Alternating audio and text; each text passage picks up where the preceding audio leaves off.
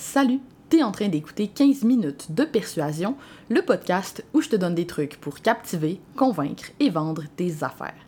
Je m'appelle Alexandra Martel, je suis formatrice, copywriter et passionnée de grues. Pour découvrir ma passion des grues et suivre les coulisses de mon entreprise, les mots pour vendre, suis-moi sur Instagram.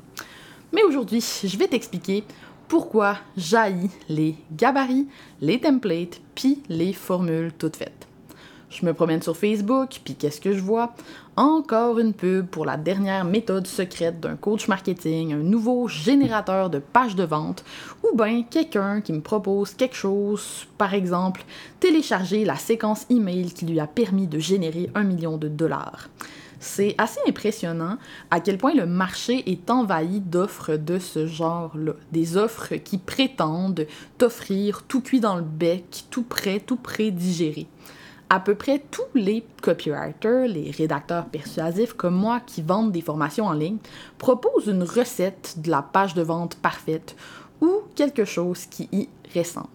Puis à peu près tous les coachs marketing vendent eux aussi un système, une méthode ou une recette qui est censée être unique et révolutionnaire puis nous permettre de créer l'entreprise qui fonctionne facilement et rapidement.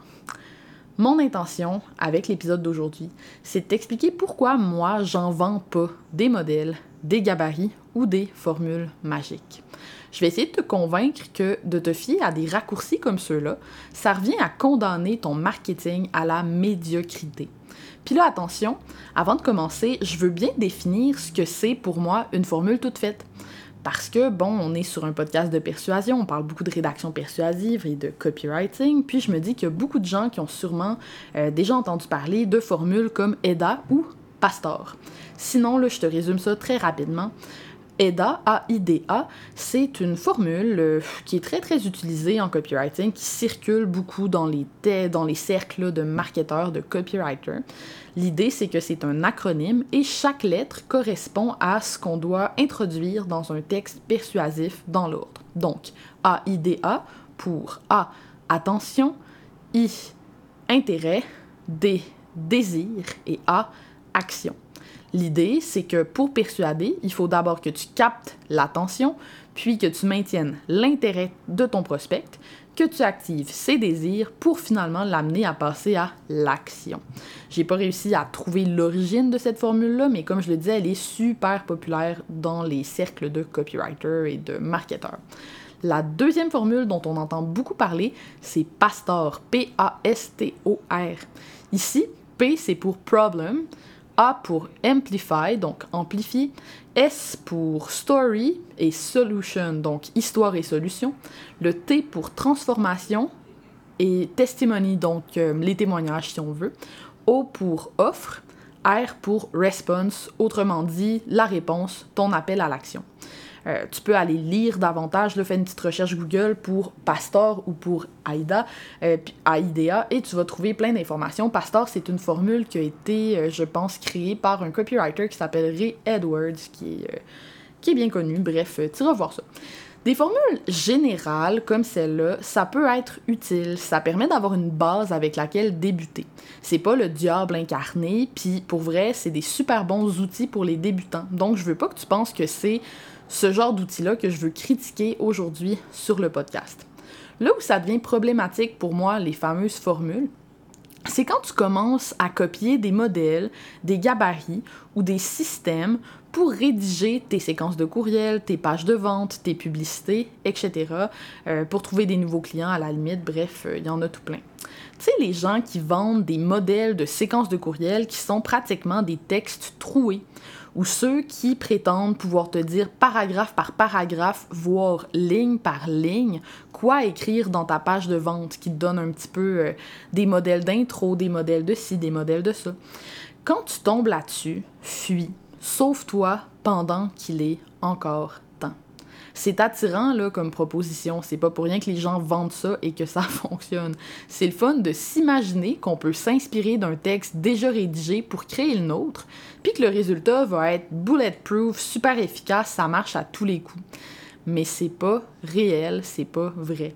La vérité, c'est que la rédaction persuasive, c'est plus complexe que ça C'est difficile la rédaction persuasive, puis on aimerait tout ça sauver du temps, mais justement, c'est trop beau pour être vrai. Si tu prends les raccourcis, voici ce que ça va donner. Numéro 1, tu vas sonner comme tout le monde. Et numéro 2, tu vas activer le détecteur de bullshit de tes clients. Je te donne un exemple. Tu as sûrement déjà vu une page de vente qui commence à peu près comme ça, comme ça. Euh, vous êtes fatigué, stressé, épuisé. Vous avez besoin de vous libérer du chaos qui règne dans votre vie, bla bla bla. Sais, les pages là, qui commencent en posant plein de questions auxquelles on est censé répondre par un oui enthousiaste, mais que dans le fond, on voit ça, puis on a vu ça mille fois, puis ça nous fatigue plus qu'autre chose. Moi, j'appelle ça commencer sa page de vente comme un contre-interrogatoire d'avocat. C'est une technique qui, à la base, était intéressante. Je suis sûre que au départ, quand on a commencé à proposer aux gens de faire leur page de vente en posant une série de questions comme ça, c'était très intelligent et ça fonctionnait bien. Là, le problème, c'est que surtout dans les niches qui sont très compétitives, je pense au marketing, à la business, à la santé, les niches où le marketing est un petit peu plus avancé, où le niveau de conscience de l'audience est un petit peu plus élevé, euh, dans ces niches-là où on revoit encore et encore cette technique-là, ça crée de la lassitude et notre cerveau automatiquement associe ces petites questions-là en début de page à de la vente et arrête de porter attention. Tiens, un autre exemple qu'on voit très souvent, euh, tu sais, quand tu défiles sur une page de vente, puis tu arrives au moment où on va annoncer le prix du produit, puis des fois, c'est juste ça que tu veux aller voir, enfin que tu descends vite là, pour aller voir combien ça coûte. Puis là, on énumère plein d'affaires avec la valeur entre parenthèses. Tu vas obtenir X d'une valeur de 599 dollars, Y d'une valeur de 299 dollars et Z d'une valeur de 399 dollars pour un total de, puis là ils te font un gros total exorbitant, là, je sais pas moi, 12 099 dollars. Mais aujourd'hui, juste pour toi, je t'offre tout ça pour seulement 99 dollars. Non mais sérieux là, euh, y a-tu vraiment quelqu'un qui se dit encore waouh quel bon deal devant une technique évidente comme celle-là? J'en ai pas l'impression et pourtant il y a des gens que parce qu'ils ont acheté une formation de copywriting où on leur dit de procéder de cette façon, ils vont procéder de cette façon. Ils pensent que c'est la chose à faire euh, et à force de le voir répéter encore et encore et encore, ça ne fonctionne pas. Même l'objectif qui est de faire un ancrage de prix euh, ne fonctionne pas. Ça donne juste l'illusion que même pas l'illusion, ça, ça donne l'impression que c'est cheap. Voilà. Bon, un dernier. Au moment d'enregistrer euh, ce podcast, donc euh, dans les deux dernières semaines, il y a à peu près cinq personnes qui m'ont contacté avec le même message d'approche. Ça va à peu près comme ça, la conversation. Là, les gens t'ajoutent sur euh, Facebook. Moi, j'accepte les entrepreneurs sur Facebook.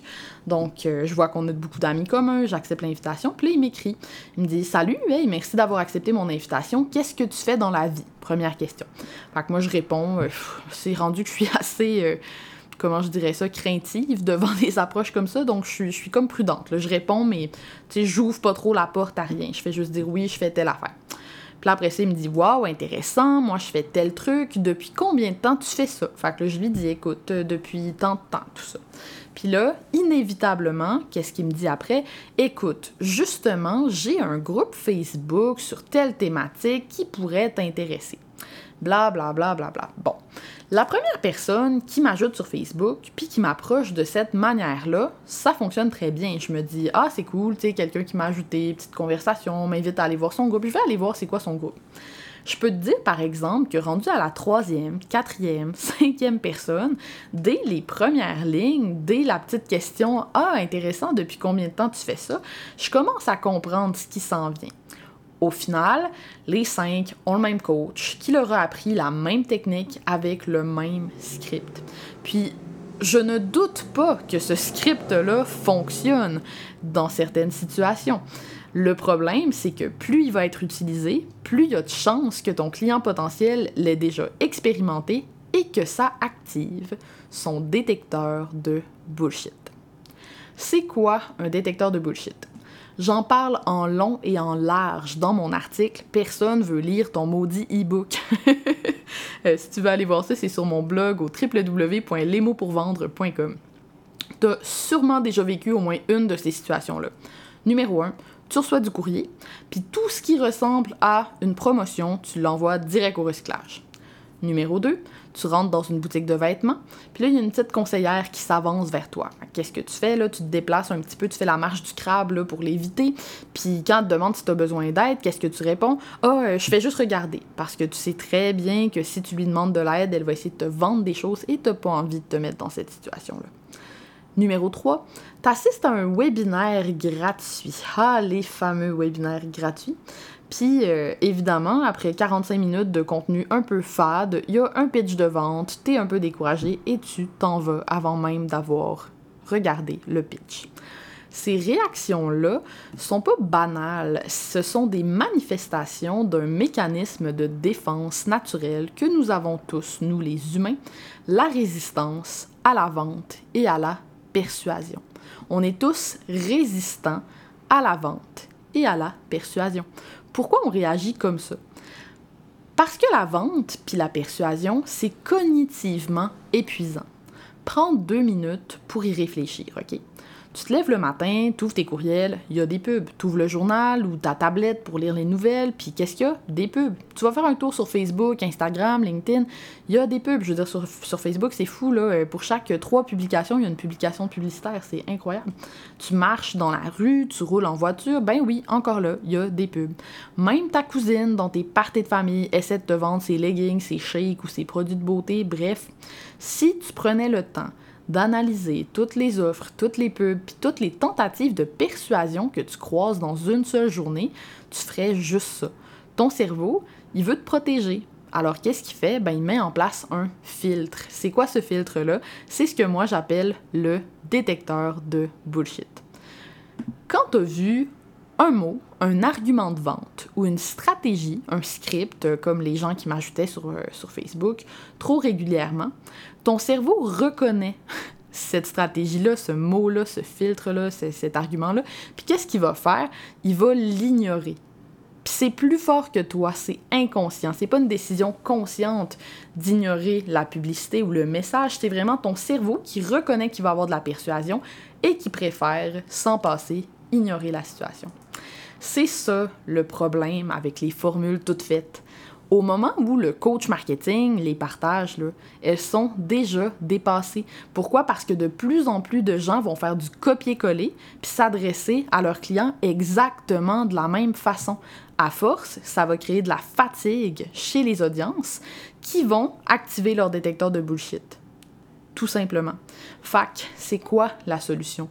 La solution, c'est d'arrêter de chercher des recettes puis des solutions rapides. C'est séduisant, là, mais ça va t'empêcher de surprendre, d'innover, d'être toi puis de connecter véritablement avec les gens. Surtout, ces stratégies-là, elles sont pas efficaces sur le long terme. De mon côté, par exemple, je dis oui aux exemples puis aux inspirations. Je conseille à mes étudiants de faire un swipe file, etc. Bien sûr que je dis oui à des formules qui sont plus générales, comme EDA ou Pastor que j'ai expliqué en début de podcast. Mais jamais je partagerai dans une de mes formations des modèles ou des gabarits, des textes troués, des séquences de courriels à copier-coller. Je trouve ça absurde. Mon désir, c'est que mes étudiants développent une maîtrise réelle de la persuasion. Pas qu'ils soient des experts, mais qui connaissent suffisamment bien les bases, puis qui aient suffisamment confiance en eux pour construire leur propre stratégie, créer leurs propres offres, puis surtout écrire des textes qui leur ressemblent. La recette qui va te mener au succès, que ce soit en copywriting ou en marketing, elle existe pour vrai. Le problème, c'est que tu la cherches chez les autres, quand la recette, c'est la tienne. Salut là!